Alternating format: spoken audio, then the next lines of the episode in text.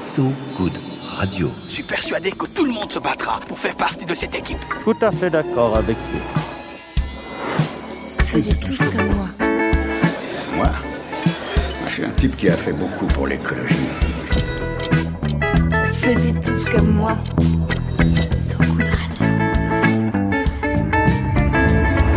À partir de maintenant, tout ce que vous direz pourra être retenu contre vous, monsieur Wolfoni. Bonsoir, bonjour, bienvenue dans So Good Radio sur Faisez tous comme moi. Oui, parfois on peut faire des petites inversions comme ça. Nous sommes le 1er décembre, vous ouvrez votre première case du calendrier de l'Avent. On est ravis. Vous avez un petit chocolat à l'intérieur. Et moi, mon petit chocolat du jour, eh bien, c'était la start-up Edith et nous. Oui, jeu de mots avec le prénom Edith, hein, qui protège les manuscrits numériques. Vous êtes un auteur, vous envoyez vos manuscrits numériques maintenant aux maisons d'édition, puis ça flotte comme ça dans les terres de l'Internet. Eh bien là, cette start-up vous eh bien, de, les, de les garder, euh, contre moyennement un abonnement, de vous proposer des relectures, des conseils, et puis de l'envoyer elle-même aux maisons d'édition. Et ça, c'est quand même chouette, et surtout d'être protégé pour qu'on ne vous le vole pas votre prose. Voilà. Hein, c'est important. Alors, ce n'a pas de rapport évident avec notre invité du jour, je le conçois. Ceci dit, il s'agit quand même de préserver une diversité de l'écriture et de la pensée et de la protéger aussi. Il est également question de protéger une diversité avec Joël Doré. C'est lui, notre invité.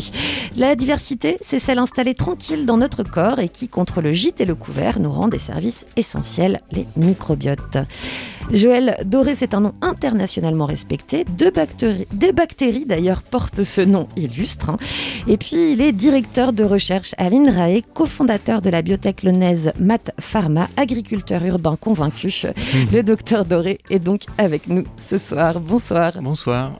Alors le lien entre communication fragile et essentielle, édition, écrivain, et puis la symbiose nécessaire entre microbiote et hôte qui l'héberge, vous le voyez un petit peu? Peut-être un tout petit peu parce que finalement on fait de la recherche et on communique sur la recherche et on a effectivement ce souci de, bah, de protéger les découvertes et les travaux qui sont réalisés, qui sont euh, publiés dans les journaux scientifiques. Donc euh, de ce point de vue-là, ça se rapproche un peu effectivement. Vous êtes sympa, hein, vous avez vraiment pris mon cheveu, vous avez continué à tirer. Ouais, ouais, C'était vraiment sympa de votre part quand même. On va discuter avec vous, un microbiote devenu incontournable depuis quelques années, mais avant, c'est le journal de Ronan Baucher. L'info, So Good. Excusez-moi, j'ai perdu ma question. Je crois qu'il serait temps de tenir le langage du bon sens. Alors c'est quoi ton info de calendrier de l'Avent, ce premier jour On va pas parler de chocolat, on va parler de nourriture. Vous avez vécu euh, Joël Doré dans l'Illinois, si je ne me trompe pas Oui, oui, À oui, tout à fait. Clermont, à, Paris, à Vitry, dans les Deux-Sèvres, Mhm. à Rennes, sans doute aussi un À peu, Rennes si- aussi. ouais. Euh, le, Nomade. le banc Saint-Martin, vous connaissez Joël ou pas? Ah non, pas du tout. C'est en Moselle. D'accord. Jamais habité en Moselle? Non. Non? Marie, département de la Moselle? Arrête de me faire ça, c'est vraiment pas sympa. Je suis une ignare des départements. 57. Alors pourquoi je vous emmène là-bas et au-delà de piéger une nouvelle fois Marie sur le numéro des départements, c'est pour vous parler d'une fronde menée par des collégiens du collège Jean Baucher. Alors, ça n'a rien à voir avec moi, je ne connais pas ce Jean. C'est une news que j'ai lue dans Lorraine Actu ce week-end. Alors c'est pas n'importe quelle fronde. Dans ce collège Baucher, ça ne pouvait être de toute façon qu'un combat louable qu'on a envie de soutenir et que j'ai envie de soutenir moi Renaud Baucher. Alors, dans ce collège, les élèves ont monté, enfin des élèves ont monté le collectif RERC, le RERC. Et d'après vous, ce seraient les initiales de quoi? Franchement, là, tu... Non, non. les acronymes, c'est comme les départements. Hmm, Trouver le numéro de département, c'était plus simple. hein, quand même. Ça veut dire rire et raclette chantant. Incroyable, hein? Je vous avais prévenu, on est sur une fronde de qualité. Alors, par un communiqué transmis au principal de l'établissement, le RERC, donc ce, ce collectif de, de collégiens, exige la création d'un repas raclette pour, je cite, ne serait-ce qu'une fois dans l'année à la cantine. Une création euh, sans négociation ni abdication, comme ils disent. Euh, parce que s'ils ont monté ce collectif, c'est tout simplement pour réclamer à l'administration la création d'un repas à la cantine, ne serait-ce qu'une fois dans l'année, je l'ai dit. La raclette, c'est un plat comme les autres et mérite que l'on en mange parce que c'est bon. Voilà, c'est ça leur argument.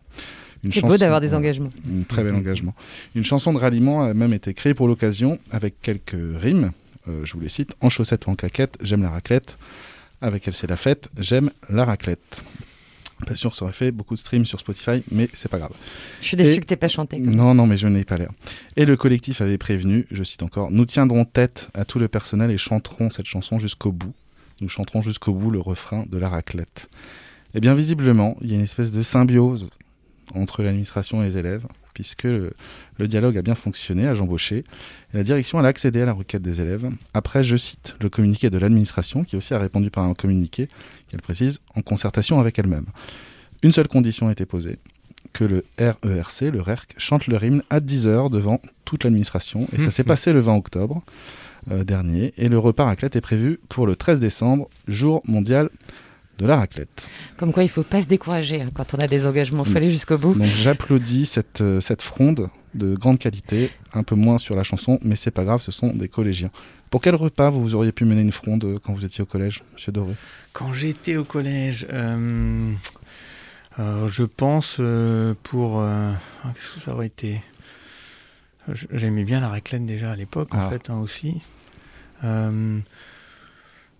Peut-être, enfin, des choses assez simples, à mon avis, des franco-français, euh, de la quiche ou des choses comme ça, je pense. Ouais. Vous auriez mené un front de libération de la quiche. Voilà, pas libération, mais en tout cas, euh, promotion. Intégration de la Promotion, quiche. intégration de la quiche. de la quiche. Et au-delà euh, de la, de la plaisanterie, est-ce que vous pensez, euh, est-ce que dans vos recherches sur le microbiote, que justement, il serait bon de- de- d'amener ces recherches dans les établissements, peut-être pour sensibiliser aux repas de cantine qui sont souvent au cœur du débat? On va devenir sérieux, du coup. hein. C'était très sérieux, moi. enfin. Oui, je vois pas de quoi vous voulez parler, c'était très sérieux.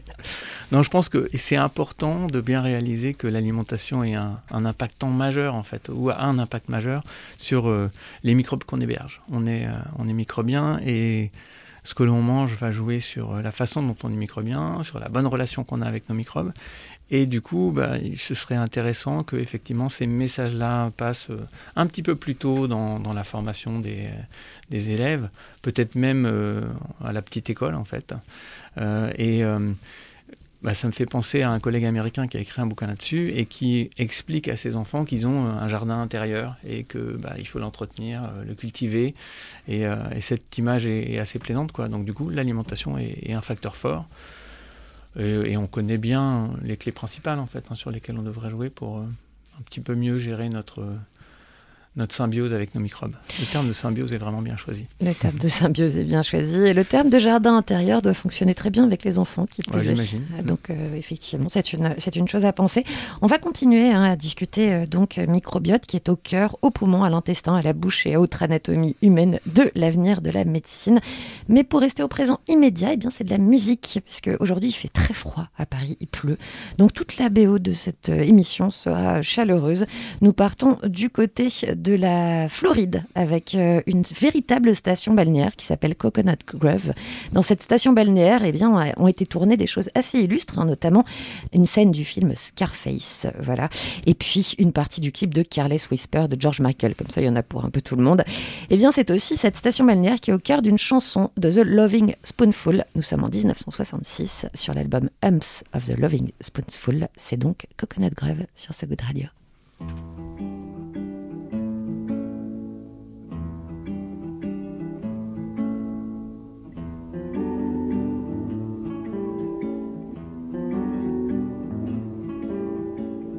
It's really true how nothing matters. No mad, mad world and no mad hatters. No one's pitching cause there ain't no batters in Coconut Grove. Don't bar the door, there's no one coming. The ocean's roar will dull the drumming of any city thoughts a city way. The ocean breezes cool, my mind. The salty days are hers and mine just to do what we want her.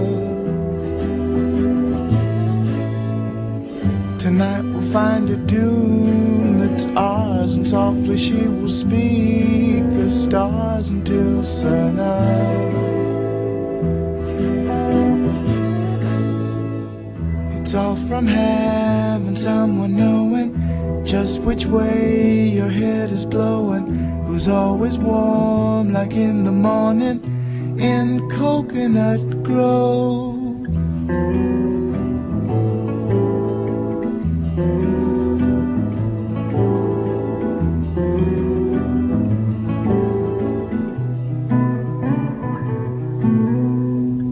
The ocean breeze is cool, salty days are hers and mine just to do what we wanted. Tonight we'll find a dune that's ours, and softly she will speak the stars until sunup.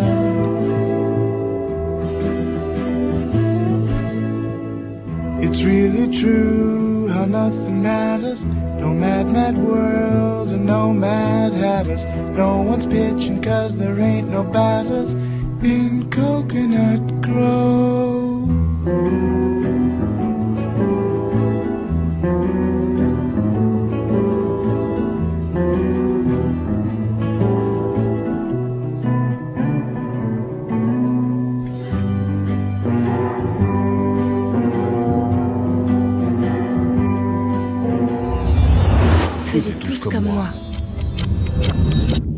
Ah, que vous êtes détendu sur ce goût de radio, vous avez chaud.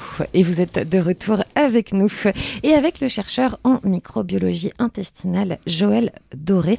Joël Doré euh, qui intervenait en octobre dernier dans le cadre du festival Les Utopiales de Nantes, festival consacré à la science-fiction et à la Belle science. ville, non, très belle.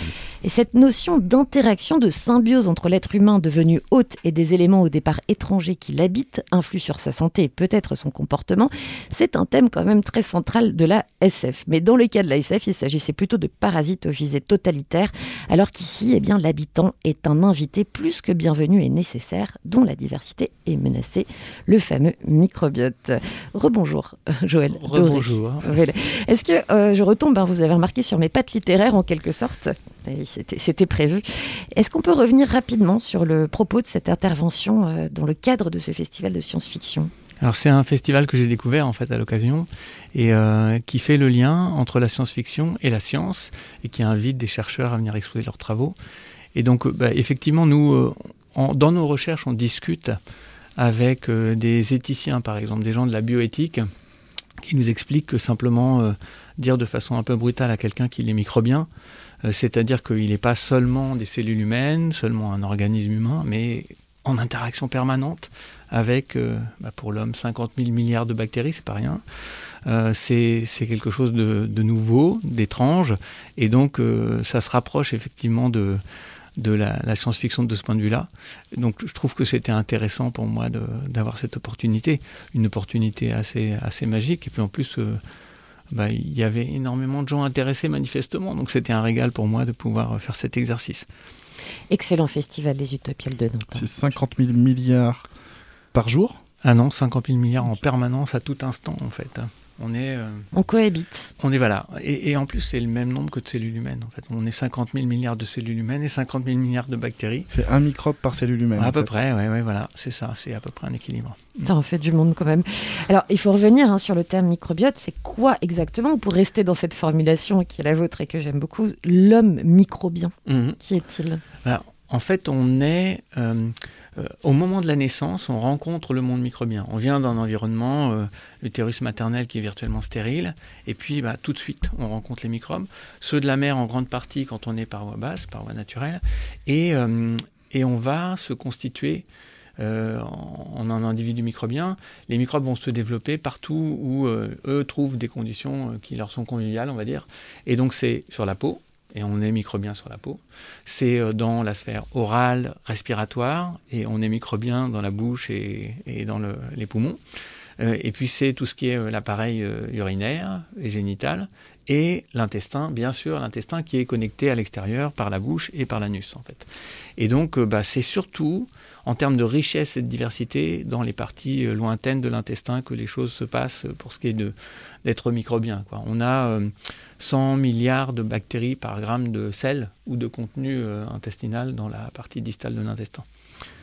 Euh, Quand on est dans le fœtus, on n'a pas de, on n'est pas en contact avec, les- avec les microbes de sa mère, par Ben, exemple, non on n'est on n'est pas en contact avec les microbes, on est séparés en fait par des barrières qui nous protègent. Et heureusement parce que c'est un environnement qui serait assez favorable au développement des microbes. Donc euh, voilà, on sait que le, le fœtus est euh, amicrobien ou protégé contre les microbes.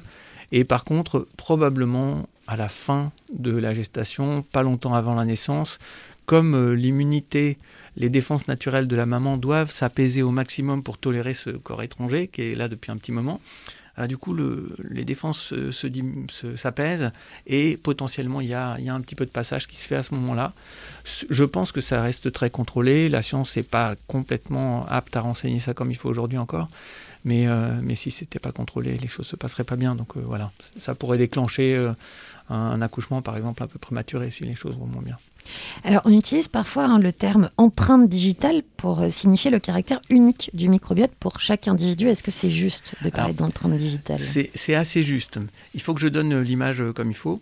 En fait, on caractérise aujourd'hui le microbiote intestinal avec des outils qu'on appelle moléculaires. Donc, on va regarder les molécules et notamment le- les gènes. Et quand on utilise ça pour caractériser le microbiote intestinal, une des premières images qu'on obtient, c'est euh, la photographie de qui est là dans l'écosystème qui nous intéresse. Et euh, quand on regarde qui est là, et qu'on regarde plein d'individus, des dizaines, des centaines ou des milliers d'individus, au niveau du microbiote euh, des selles, en fait, hein, du caca, quand on fait ça, on se rend compte qu'il y a très peu de choses communes, finalement, d'espèces bactériennes communes entre individus. On en trouve, euh, quand on fait des analyses assez poussées, une vingtaine, on va dire, par rapport à, pour chaque individu, 300 euh, bactéries différentes en termes d'espèces. Et donc, c'est une petite fraction commune dans la population humaine. Et euh, par contre, dans ce qui est assez peu commun, assez peu conservé, bah, il y a effectivement là-dedans une photographie qui est vraiment typique de l'individu. Et en plus, pour un individu donné, c'est remarquablement stable au fil du temps. Donc on a effectivement une sorte d'empreinte microbienne, on va dire, euh, dans nos intestins, qui nous est propre et euh, bah, qui va assez peu évoluer. Bien sûr, elle va subir le, le coup de, traitement, par exemple, quand on prend un antibiotique, même si c'est pour euh, la sphère orale, bah, il y a un- une rémanence dans l'intestin et ça va, ça va faire des dégâts. hein. C'est un peu une bombe atomique pour le, le microbiote intestinal. Donc, du coup, il va être très secoué. Et puis, il se reconstruit. Et on sait qu'il se reconstruit en quelques semaines, pratiquement à l'identique de ce qu'il était avant. Donc, il y a vraiment un dialogue intime entre l'humain et ses microbes qui fait qu'on reste euh, à, la même image pendant une grande partie de notre vie, en fait. J'ai calculé rapidement dans ma tête. Si, si euh, sur tous les humains, on aurait donc à peu près un tronc commun de microbes de, à 10%, un peu moins? Si Oui. vous avez dit de 20 Oui, à 300, oui, c'est ça à peu près. C'est ça à peu près, ouais. C'est-à-dire que quand on regarde une grande population, ben, on a euh, une, quelques dizaines d'espèces qui vont être partagées, d'espèces bactériennes intestinales qui vont être partagées. Et par contre, euh, c'est simplement l'identité des espèces. euh, et elles peuvent représenter en, en quantité relative, en proportion, en fait, une fraction importante quand même. Et donc celles qui sont les plus partagées sont souvent les plus dominantes. Est-ce que ça met pas un tout petit peu à mal euh, les, principes de recommandations nutritionnelles, de régime standardisé, si jamais on est chacun différent Ouais, une alors- relation chacun différent avec notre microbiote? Pas vraiment, parce qu'il y a euh, ce qu'on appelle une redondance fonctionnelle. Donc il y a des bactéries qui sont différentes, elles sont potentiellement cousines, mais enfin nous, quand on les photographie, elles n'ont pas la même tête, et, euh, et elles font la même chose.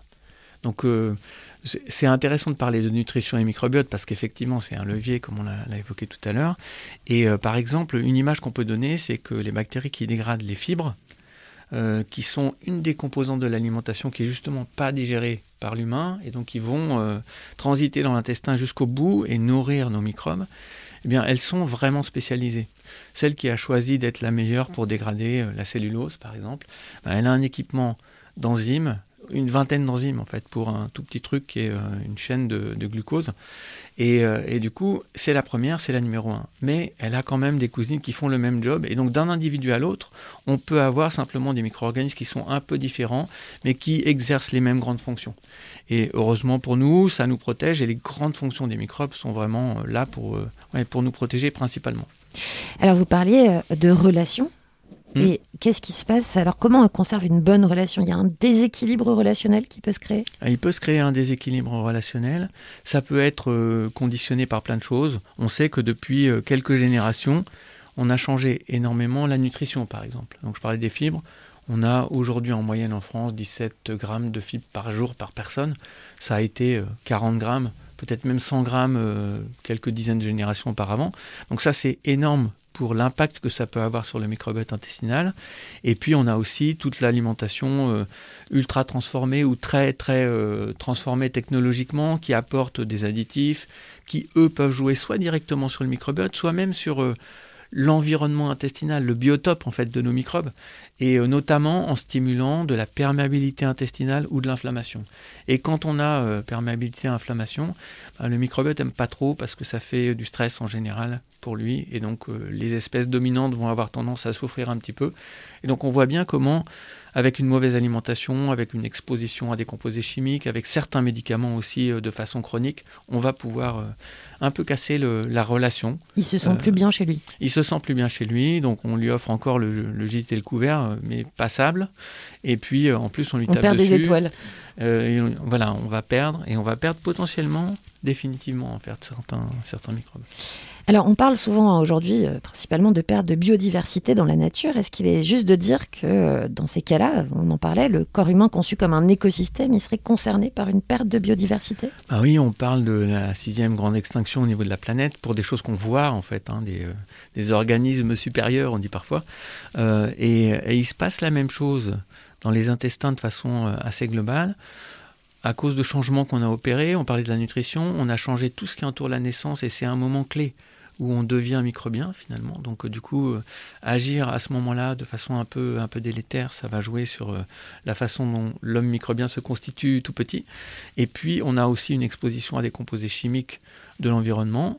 Et donc tout ça va jouer. Et l'observation que l'on fait aujourd'hui, c'est qu'il y a une fraction de population qui a un microbiote plus pauvre et cette fraction-là est celle qui est la plus à risque de développer des, maladies chroniques, les grandes maladies de société moderne, comme euh, le diabète, l'obésité, les maladies du foie, certains cancers et, euh, et même certaines maladies neurologiques. Aujourd'hui, on parle de microbiote et de maladies neurodégénératives ou neuropsychiatriques.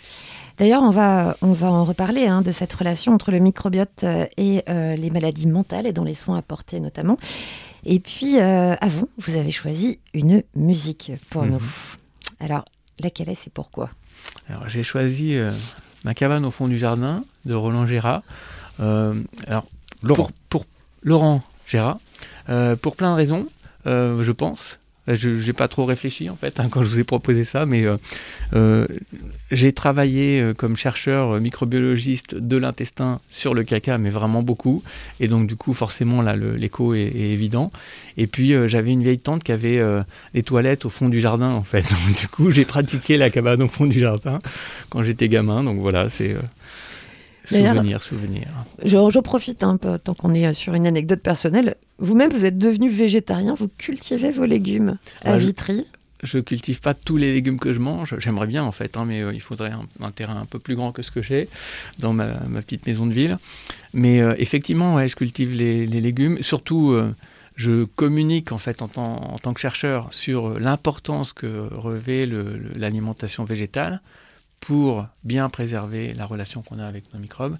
Et euh, bah, je l'applique aussi pour moi, en fait. Il fut, un temps où c'était pas le cas. quelquefois, on me demandait, mais est-ce que euh, les travaux de recherche euh, ont une influence sur l'alimentation? Et, et, je répondais non. Et puis, bah, aujourd'hui, si. C'est vraiment majeur. Je suis vraiment végétarien ou du moins flexi au sens où euh, quand je suis dans les conditions où j'ai pas trop le choix, ben voilà, je, m'adapte. Mais, euh, mais c'est vrai que quand j'ai le choix, je mange que du végétal et c'est assez facile finalement d'apporter tout ce dont euh, le corps humain a besoin par le végétal quand on est adulte. Et, et, y compris la partie protéine quoi qu'on n'a pas besoin de, de trouver dans de la protéine animale. On écoute votre musique, on se retrouve juste après Joël Dory sur ce groupe Bonsoir, c'est votre ami Francis Cabrel. Poète des arbres, des dames, des chemins, des cailloux. Les thèmes de mon nouvel album, c'est vrai que j'aime les cailloux, les pierres, les rochers, les galets, le sable, les roches, les cailloux. Je suis un chanteur minéral. J'ai dû avoir des calculs dans les reins pour aimer autant les cailloux. J'allais dans un endroit que vous connaissez bien, c'est la cabane au fond du jardin. Moi j'y vais quand j'ai besoin. C'est un charmant petit trou, tout entouré de cailloux. Il y a des mouches qui bourdonnent, des abeilles qui frelonnent. Il n'y a pas de tout à l'égout, alors on fait sur les cailloux mais c'est un charmant petit coin. Ma cabane au fond du jardin.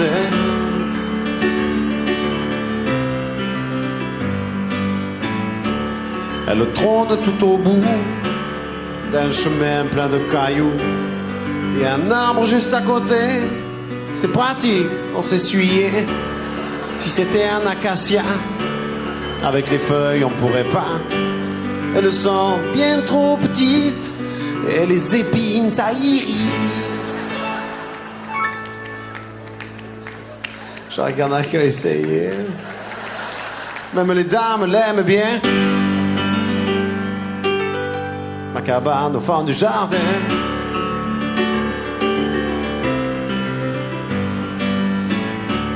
Accroché au clou rouillé, il y a du journal déchiré. Et quand on est constipé, on le lit pour patienter, pour se laver le derrière.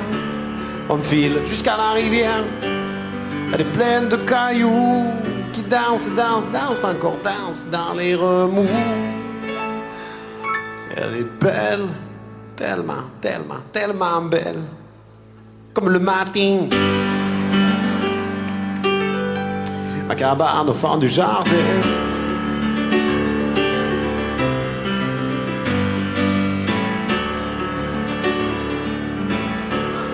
Cabane au fond du jardin, je lui dois tous mes quatrains. Dès que j'y pose mon prose, immédiatement je compose. Ce coin de paradis, un jour ou l'autre sera détruit. Et je ne reverrai plus mes belles planches vermoulues. Elle sera l'objet de mon chagrin. Ma cabane au du jardin. Et même si on la détruisait, je l'aimais, je l'aime et je l'aimerai. Faisez tous comme moi. De retour sur So Good Radio avec euh, le chercheur en euh, micro- microbiologie intestinale Joël Doré. On n'avait jamais eu Gérard. On n'avait jamais eu Gérard, c'est comme ça. Alors en revanche, depuis quelques années, euh, Joël Doré, on pourrait dire qu'on a deux pôles comme ça en sciences qui marchent très très bien, qui sont une mode. On a le blob en externe, hein, ça marche très très bien le blog. On a le microbiote en interne qui excite la recherche et semble promettre hein, des découvertes et des applications incroyables. Mais vous qui avez commencé il y a presque 40 ans à travailler sur le microbiote, Mhm. c'était comment? De travailler sur ce il y a 40 ans Comment on était reçu, perçu Et puis qu'est-ce qui explique une telle évolution actuelle des mentalités? Alors c'était assez euh, exotique en fait, hein, j'ai envie de dire. C'était euh, pas, pas très commun. Euh, J'avais des pères malgré tout qui avaient travaillé beaucoup sur des modèles animaux pour démontrer comment le microbiote normal est protecteur contre l'invasion par des agents agresseurs en fait et par des bactéries pathogènes notamment. Et donc cet aspect du travail avait déjà été entamé. Et euh, on a poussé ça plus loin en disant bah voilà l'homme est microbien, c'est une énorme diversité de microbes avec lesquels on interagit en permanence. Et euh, quelles sont les fonctions bénéfiques et comment on peut bah, finalement euh, intervenir quand les choses se dégradent. Les moteurs qui nous ont conduits à, pousser ces travaux ont été à la fois on a parlé de l'Illinois où j'étais en thèse et où effectivement j'ai été exposé à des techniques de caractérisation du microbiote euh, par des approches moléculaires que j'ai pu euh, ramener avec moi. Et puis l'autre aspect qui nous a motivé beaucoup, c'est le fait qu'on voyait dans les données épidémiologiques cette augmentation d'incidence des maladies chroniques. Donc c'est euh, l'obésité, le diabète, c'est des maladies du foie et, et autres, et qui augmentaient de façon constante et incontrôlée, parfois exponentielle. C'est vraiment comme, euh, comme on a vu ces explosions de, de la Covid par exemple, où, euh, où d'un jour à l'autre on multiplie par deux le nombre de personnes concernées. Et euh, dans l'autisme, aujourd'hui, c'est une naissance sur 50 aux États-Unis, en fait, qui est à la naissance ou qui sera dans sa vie concernée par l'autisme. Donc c'est parfois assez, assez effrayant, en fait, ce genre de constat. Alors on va revenir hein, sur l'autisme en particulier, mais qu'est-ce qui explique pour vous une, une évolution telle des mentalités que là, tout le monde en parle, mais à un point où même on se retrouve avec des conseils d'esthétique dans Elle Magazine pour dire soignez votre microbiote pour avoir une belle peau, des beaux cheveux. Et Oui. Vraiment, a- ça, ça- ça atteint, ça atteint absolument tous les niveaux. Ouais, je pense qu'on on va un petit peu loin, en fait, hein, dans euh, les, euh, les attentes qu'on peut mettre dans, le microbiote. Ça, souvent, c'est assez, assez débordant. C'est beaucoup plus loin que ce que la science nous dit, en tout cas. Euh, mais cela dit, il y a forcément une curiosité qui a été euh, accompagné par les progrès de la science, en tout cas j'ai envie de le penser, mais aussi par des écrits euh, comme euh, les, le bouquin de Julia Enders, Les charmes discrets de l'intestin, par exemple. On a travaillé à une exposition sur le microbiote avec euh, la Cité des Sciences, qui était vraiment appuyée sur ce, ce bouquin. Ronan m'en a parlé de cette exposition, il en garde un souvenir, un souvenir marquant. expérience immersive. Et, et, un collègue américain, Justin Sonnenberg, a publié Les incroyables pouvoirs du ventre. Et là aussi, c'est un bouquin qui, c'est lui qui communique à ses enfants en parlant de, du petit jardin intérieur. Et, c'est des livres qui ont, je pense, impacté. Il y en a beaucoup, beaucoup, beaucoup qui sont sortis, en fait, un plein d'autres, et, beaucoup traduits en français. Donc ça, ça a aidé à, à une prise de conscience. À faire changer cette vision de microbes égale méchants, comme nous dans les dessins animés C'est la vie, où c'était les méchants bleus, les microbes. Jusqu'au bout, je sais pas. C'est-à-dire que l'image qu'on a envie de donner aujourd'hui, c'est qu'on est vraiment symbiose. C'est-à-dire qu'à aucun moment de la vie de l'individu, en tout cas extra-utérine, euh, on est sans microbes, on est toujours avec des microbes et ça nous constitue et ça contribue même à l'évolution de l'espèce d'une certaine façon. Alors, vous venez euh, de le dire vous-même, hein, euh, donc une naissance sur 50 aux États-Unis sont concernées par un autisme. Mm-hmm. Il y a une relation entre équilibre relationnel entre le microbiote et l'homme et l'hôte et l'hôte pardon et maladie mentale. Est-ce que vous pouvez nous expliquer oui, ou, ou, dégénérescence ou comment ça se présente? Au-delà des fonctions un peu classiques du microbiote, où je disais, il nous protège contre les, pathogènes environnementaux, etc., où euh, bah, il contribue à l'éducation de, nos défenses naturelles, la relation qu'on est en train de documenter aujourd'hui, dans le monde en fait, hein, puisqu'il y a pas mal d'équipes qui travaillent sur le sujet, c'est euh, le fait que quand au niveau intestinal les choses sont un peu déréglées, on a, je l'évoquais, un peu de perméabilité intestinale, de l'inflammation, du stress oxydant, eh bien, ces dérèglements-là, ça conduit à la diffusion dans tout l'organisme d'énormément de molécules qui sont plutôt euh, pas sympas en fait. Et euh, l'association qui a été bien documentée maintenant, c'est le fait que quand on a ces dérèglements au niveau intestinal, au niveau du cerveau, on a effectivement les vaisseaux sanguins qui sont un petit peu pour eux, qui laissent passer plein de choses, et ça conduit à une micro-inflammation dans le cerveau. Et la micro-inflammation dans le cerveau, ça va agir beaucoup sur le neurodéveloppement, par exemple. Et dans les périodes précoces de la vie, ça va ralentir euh, la maturation normale du système nerveux au niveau du cerveau, et donc entraîner un, défaut de, neurodéveloppement qui peut s'accompagner, pas systématiquement, mais qui peut s'accompagner de pathologies. Je reçois... Parce que vous, traînez, vous traitez aussi euh, de schizophrénie, de bipolarité Alors, pour l'instant, on est encore sur des, sur des stades très exploratoires et descriptifs, en fait, hein, où on essaye de voir si le microbiote est dévié dans ces pathologies par, ou dans ces conditions, j'ai envie de dire, parce que pathologie n'est pas forcément le terme le mieux approprié, dans ces conditions par rapport à, euh, à des individus qui ne sont pas concernés par, euh, par ça. Et, et on essaie de mettre en évidence jusqu'à des signatures, finalement, qui pourraient peut-être être à terme des leviers d'action pour nous. Euh, et hum, ça concerne euh, les troubles bipolaires, ça concerne la schizophrénie, ça concerne l'autisme et la dépression résistante principalement en fait. Et c'est des travaux qu'on réalise avec euh, des collègues et la fondation fondamentale qui, qui, gère des centres experts en fait du domaine dans toute la France et qui, qui, sont à même de vraiment bien caractériser la partie neurologique ou neuropsychiatrique à laquelle nous on apporte le, le complément de caractérisation du microbiote intestinal et donc de l'état de, la symbiose, de la relation entre l'humain et, ses microbes. Alors là, vous vous rendez compte a posteriori, mais est-ce qu'il y a un travail qui est possible à faire pour rééquilibrer justement un soin à apporter via le microbiote C'est vraiment l'objectif dans lequel, ou ces conditions vraiment l'objectif dans lequel on se place. On a des collègues euh, en Irlande qui travaillent sur des micro-organismes qui pourraient aider un petit peu, euh, qu'ils appellent psychobiotiques, euh, donc le terme est assez, assez évocateur, et qui sont pour l'instant validés de façon intéressante sur des modèles animaux. Assez peu de travaux chez l'homme, et on a des collègues américains qui ont fait une étude de transfert de microbiote. Donc je ne crois pas qu'on en ait parlé pour l'instant, mais c'est vraiment prendre le microbiote d'un individu en bonne santé, et puis le transférer chez un un patient, un sujet atteint d'un trouble, d'une condition particulière, en essayant de, ce faisant, reconstruire la relation normale entre l'individu et ses microbes, et en espérant, ayant reconstruit cette relation normale, euh, bah, remettre les choses d'aplomb. Et euh, c'est potentiellement vrai pour, euh, pour l'autisme. Donc si on parle de l'autisme plus en détail, ce qui a été fait aux États-Unis, c'est une étude, on dit ouverte, sur 18 enfants autistes qui ont reçu le microbiote d'enfants non autistes. Et la promesse du collègue américain, Jim Adams, était de simplement résoudre des problèmes intestinaux, en fait. Et c'était assez sage de sa part, à l'époque, de ne pas aller plus loin que ça en termes de promesses.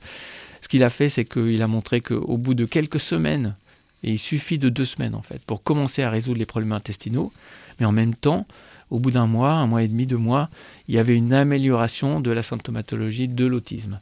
Et, euh, il a publié en 2019, deux ans après avoir fait l'étude, et à la demande des parents en fait, euh, le fait que, alors qu'il partait de 80 enfants autistes sévères, deux ans après, il n'y en avait plus que 20%. Et il y avait 40% des enfants qui étaient sortis complètement du spectre de l'autisme. Donc des effets assez époustouflants. Alors, ça a rapide et assez rapide. Ça a été critiqué scientifiquement parce que l'étude n'était pas contrôlée, donc du coup il est en train de réaliser à nouveau une étude contrôlée.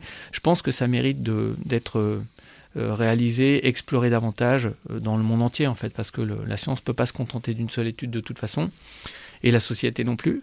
Et donc euh, voilà, c'est un domaine qui est assez étonnant.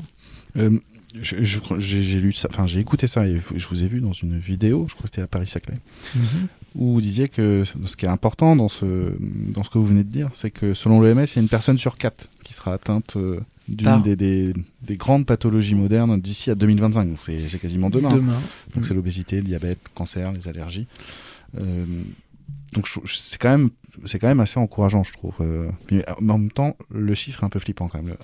une personne sur quatre. Bah, on, c'est des courbes qui sont flippantes de toute façon. La courbe d'augmentation de, l'incidence de l'autisme dont on parlait, c'est une courbe exponentielle. On voit bien comment elle monte, elle monte, elle monte, et on a l'impression que voilà, on n'a on a rien réussi à faire pour l'instant pour la contrôler.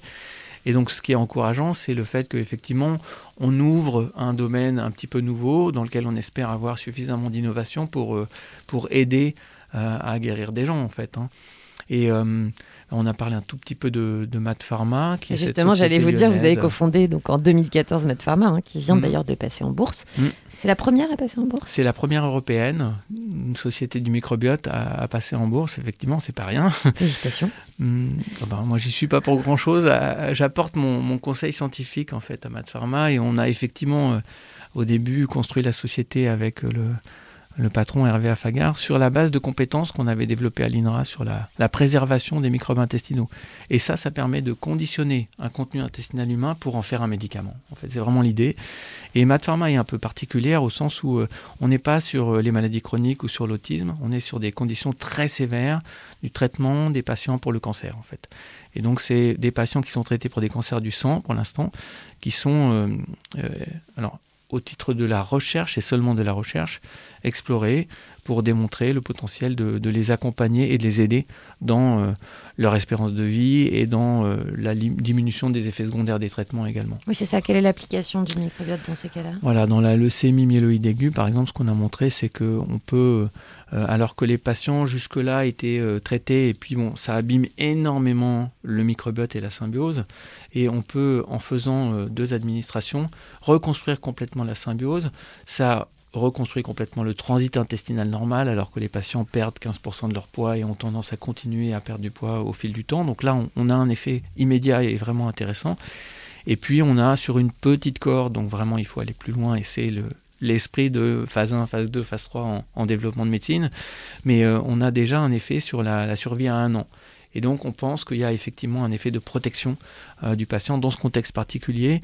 Et puis, Mat Pharma travaille sur un autre contexte qui est une complication euh, du traitement du cancer du sang, qui consiste à. Euh, alors, la, résolution du cancer, c'est vraiment de greffer la moelle osseuse, donc d'apporter un système de défense naturel d'un donneur sain pour remplacer les cellules cancéreuses. Et dans ce cas-là, la moitié des patients à peu près développent une complication très sévère qui, si elle ne répond pas aux, corticoïdes, est, un petit peu une, fin de parcours de la médecine aujourd'hui. Euh, et donc dans des impasses médicales comme ça, euh, je pense qu'il est vraiment légitime de proposer euh, une intervention qui peut permettre éventuellement, chez certains patients, et encore pas tous aujourd'hui, de résoudre euh, des grosses difficultés menaçantes euh, pour la vie. En fait, Le but de MatPharma sera comme ça de développer euh, des, des, solutions ou des, ou des propositions pour accompagner, voire des solutions alternatives Voilà, pour soit accompagner des traitements, soit préparer le patient à mieux recevoir un traitement. Par exemple, les, traitements qui se développent beaucoup, y compris avec l'Institut Gustave Roussy à, à Villejuif. Dans le cancer, c'est l'immunothérapie. Et euh, l'immunothérapie, c'est un traitement qu'on applique alors qu'on sait que avant même de l'appliquer, la moitié des patients ne répondront pas. On ne savait pas pourquoi jusqu'à une époque récente, et puis là on a montré que le microbiote intestinal est euh, un facteur clé. Et donc euh, on peut imaginer à terme que reconstruire le microbiote en amont de l'immunothérapie permettra de passer de moins de 50% à, pourquoi pas plus de 80% de répondeurs au traitement. C'est ce qu'on espère également. Et euh, on parlait justement de prévention. Mhm. Quel est le, le rôle de la prévention? Parce que là, on voit, là, je parle vraiment d'un point de vue genre de consommatrice lambda, on voit des milliards dans les pharmacies de probiotiques. Euh, D'ailleurs, il n'y a pas que probiotiques, il y a un autre nom aussi. Ouais, Il y a probiotiques, il y a prébiotiques. Prébiotiques, c'est ça. prébiotiques, Et donc, on voit, on voit se développer plein, plein, plein de propositions comme ça. Est-ce que est-ce que c'est un rôle? Est-ce que est-ce que c'est approprié? Comment est-ce qu'on se situe par rapport à ça? Alors, la, la- la science évoluait pas mal jusqu'à 2006 sur ce terrain-là. C'est-à-dire qu'on faisait l'effort de documenter, euh, et les sociétés qui les développaient faisaient l'effort de documenter euh, les, bénéfices que l'on peut attendre par des essais sur l'animal puis sur l'homme. Euh, depuis, les choses sont au plan réglementaire confiées à l'EFSA, l'Agence européenne de santé et sécurité des aliments, et euh, l'EFSA n'a pas su mettre en route un processus qui fait que bah, les choses fonctionnent comme elles devraient, selon moi, et j'engage que moi en disant ça. Euh, C'est-à-dire que bah, on- si, on fait pas ça, s'il n'y a pas une instance et euh, un processus qui permet de valider les effets bénéfiques, le citoyen est livré à lui-même à faire ses propres essais-erreurs, en fait. Quoi. Et donc, effectivement, on a énormément d'offres de produits probiotiques ou prébiotiques en pharmacie ou en parapharmacie du moins. Et puis il y a aussi euh, les aliments, les aliments fermentés, certains d'ailleurs qui euh, à l'époque étaient très très bien documentés euh, pour des effets intéressants, notamment sur les aspects euh, ballonnement ou symptômes intestinaux en général, qui concernent énormément de gens. Et euh, bah, aujourd'hui, on n'a plus ce- cet appui, donc c'est un petit peu dommage. Cela dit, je pense que il faut euh, d'abord prendre conscience qu'on est microbien pour se dire tiens qu'est-ce que je peux faire pour aider mon, jardin intérieur à bien fonctionner et, euh, l'alimentation tout simplement est, un levier fort quoi. Donc on a parlé de végétarisme mais je pense que apporter beaucoup de fibres en quantité mais surtout en diversité est, quelque chose d'intéressant. Je tendance à dire que voilà on nous parle de 5 fruits et légumes par jour. C'est le programme national de nutrition santé qui fait ça et c'est justifié. Mais le, message qu'on essaie de faire passer, c'est 25 fruits et légumes différents par semaine, parce que ça force un petit peu à penser en termes de diversité, et on va nourrir tous ces microbes qui dégradent les fibres, et, et donc augmenter la, la diversité ou éviter une perte de richesse en fait. Mais il y a aussi les aliments fermentés et il y a aussi euh, les, les bonnes graisses en fait parce que certains acides gras sont vraiment intéressants pour protéger non pas les microbes en tant que tels mais le biotope, l'écosystème intestinal et ce faisant euh, les microbes donc la relation de, de symbiose. Quels acides gras, par exemple? Alors c'est les oméga 3, donc c'est des acides gras qu'on trouve dans les poissons gras en général ou pour les huiles dans l'huile de colza ou l'huile d'olive qui sont vraiment des huiles riches et intéressantes de ce point de vue. Et facile à se procurer, qui Bah plus oui. est. Donc autant en profiter. Alors juste pour terminer, parce qu'on a très peu de temps, euh, en 2021, je crois que c'était en janvier, vous avez lancé euh, avec votre unité un projet de science citoyenne, le microbiote français. Oui. Qu'est-ce que c'est exactement? Alors le, le microbiote français, on, on- des, des fois on dit le French gut en fait parce qu'on veut faire un peu anglo-saxon. Le, Fr- le French, Le French, French gut. gut. Le French gut. ok. Gut, c'est le tube digestif. Le French et, gut. et donc, euh, bah, c'est un jette. projet euh, qui s'inscrit dans une démarche internationale, en fait, qui vise euh, un million euh, de- d'écosystèmes microbiens d'origine humaine. La caractérisation d'un million. Euh, alors, ce ne sera pas que un million de- d'écosystèmes intestinaux. Il y aura aussi certainement de la sphère buccale euh, et euh, peut-être euh, aussi respiratoire ou vaginale. Et euh, un million, c'est une ambition qu'on n'avait jamais osé imaginer en fait. hein. Et pour la partie française, donc notre objectif, c'est de caractériser 100 000 échantillons exclusivement intestinaux humains. et donc de citoyens français en fait résidant en France. Alors on se contentera certainement pas de ce qui pourrait être un, appel euh, aux volontaires en fait euh, en population. On travaille aussi avec des cohortes pour être sûr de pouvoir comparer le microbiote des individus en bonne santé avec celui de patients dans un grand nombre de, pathologies qu'on a, qu'on a évoquées à l'instant. Et, euh, et l'idée est de construire la référence la plus, la plus avancée, la plus poussée et la plus haute résolution également, puisque nos outils permettent vraiment de, de faire ces photographies euh, très très très fines, très précises, euh, pour à terme utiliser ça pour aller vers euh, à la fois une médecine de précision, une nutrition personnalisée, de la prévention vraiment, vraiment ciblée, euh, tel qu'on peut, tel qu'on peut l'imaginer, le voir poindre aujourd'hui. oui.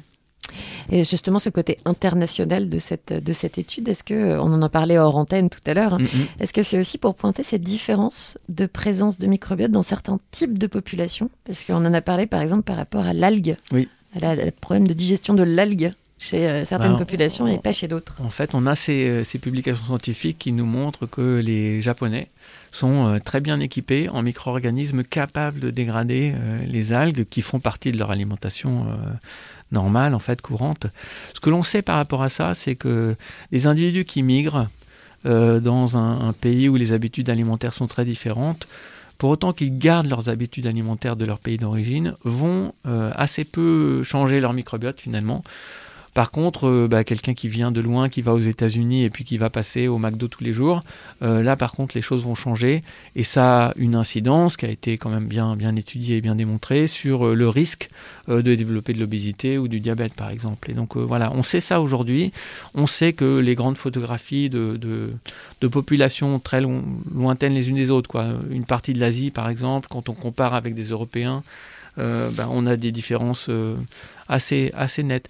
C'est pas énorme cependant, en fait, hein, le, le microbiote intestinal euh, de, de l'humain sur la planète, euh, on, retrouve des grands traits euh, assez, assez analogues où qu'on soit, même si c'est pas les mêmes espèces bactériennes. Merci beaucoup. euh, Merci on, a à peine, on a à peine survolé hein, le microbiote. hein. Alors, euh, si on veut mieux comprendre, où est-ce qu'on se renseigne On lit quoi On regarde qui On vous écoute où Comment on fait? Euh, alors, il y a pas mal d'articles qui sortent dans les magazines, en fait, hein, aujourd'hui. euh, on n'a pas fait Comme on Biba l'a dit, encore. on a partout. Donc, Mais, il faut euh, savoir faire le tri. Oui. Et, et sinon, euh, on a évoqué les livres de Julia Enders, Les charmes discrets de l'intestin. Je pense que c'est un, super point de départ.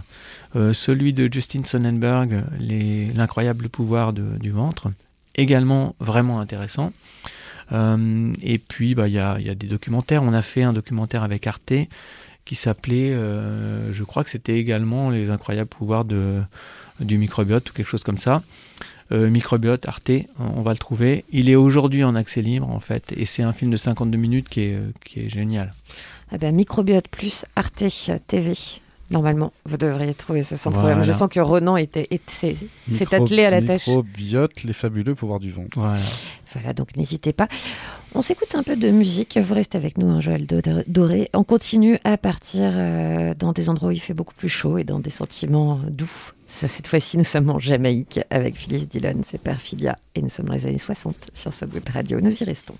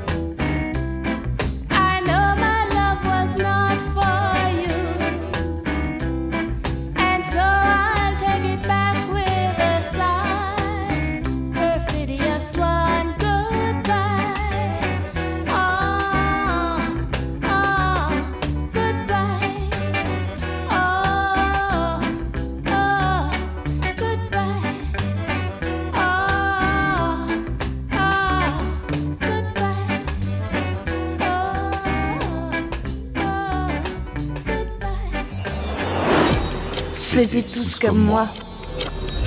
Et c'est la fin de cette émission de ce mercredi 1er décembre. Ronan Baucher, que se passera-t-il le jeudi 2 décembre?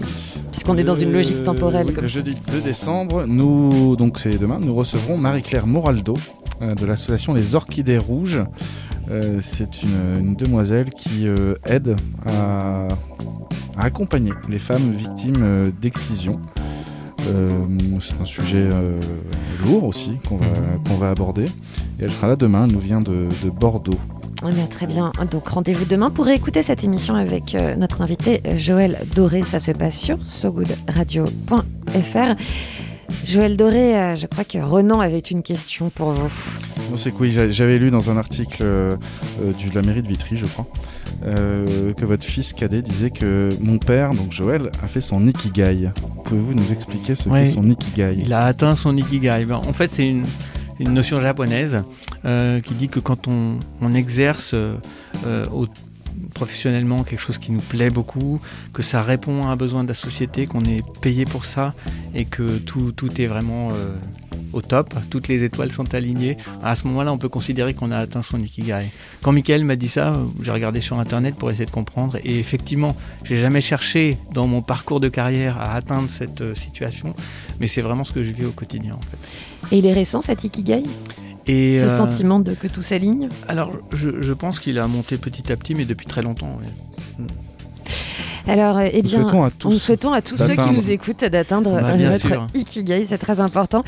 Nous, ça, nous étions mercredi, j'en profite, hein, vu que c'est le jour de cinéma, on l'a pas fait aujourd'hui, pour annoncer le palmarès de la 27e édition du festival du film LGBTQI et plus plus plus, c'était Chéri Chéri. Ça vient de s'ach- s'achever.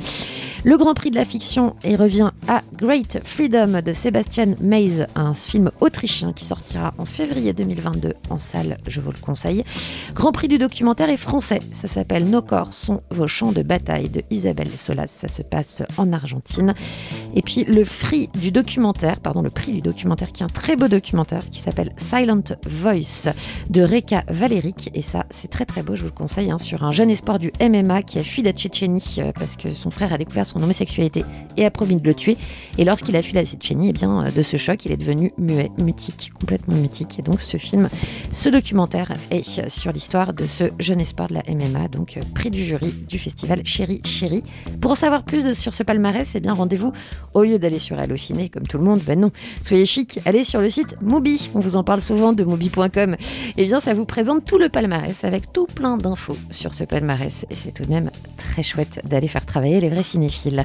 Vous êtes cinéphile, Joël Doré? Je vois les- des films de temps en temps, mais c'est pas, euh, c'est pas, non, c'est pas une pratique euh, très très assidue, j'ai envie de dire. Le dernier, c'était quoi le dernier film? Euh, Le dernier, c'était, euh, en fait, je suis allé voir, non, je suis allé voir un spectacle qui était euh, Les Franglaises.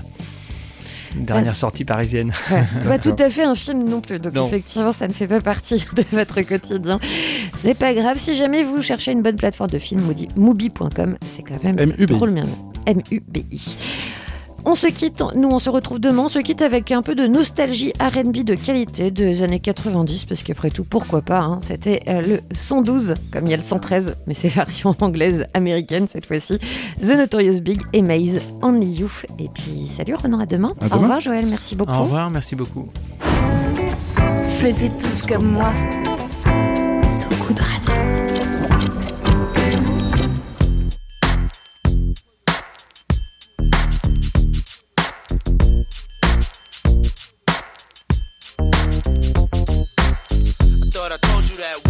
Stop. I thought I told you that we won't stop. I thought I told you that we won't stop. I thought I told you that we won't stop. Eh eh eh eh. I thought I told you that we won't stop. I thought I told you that we won't stop.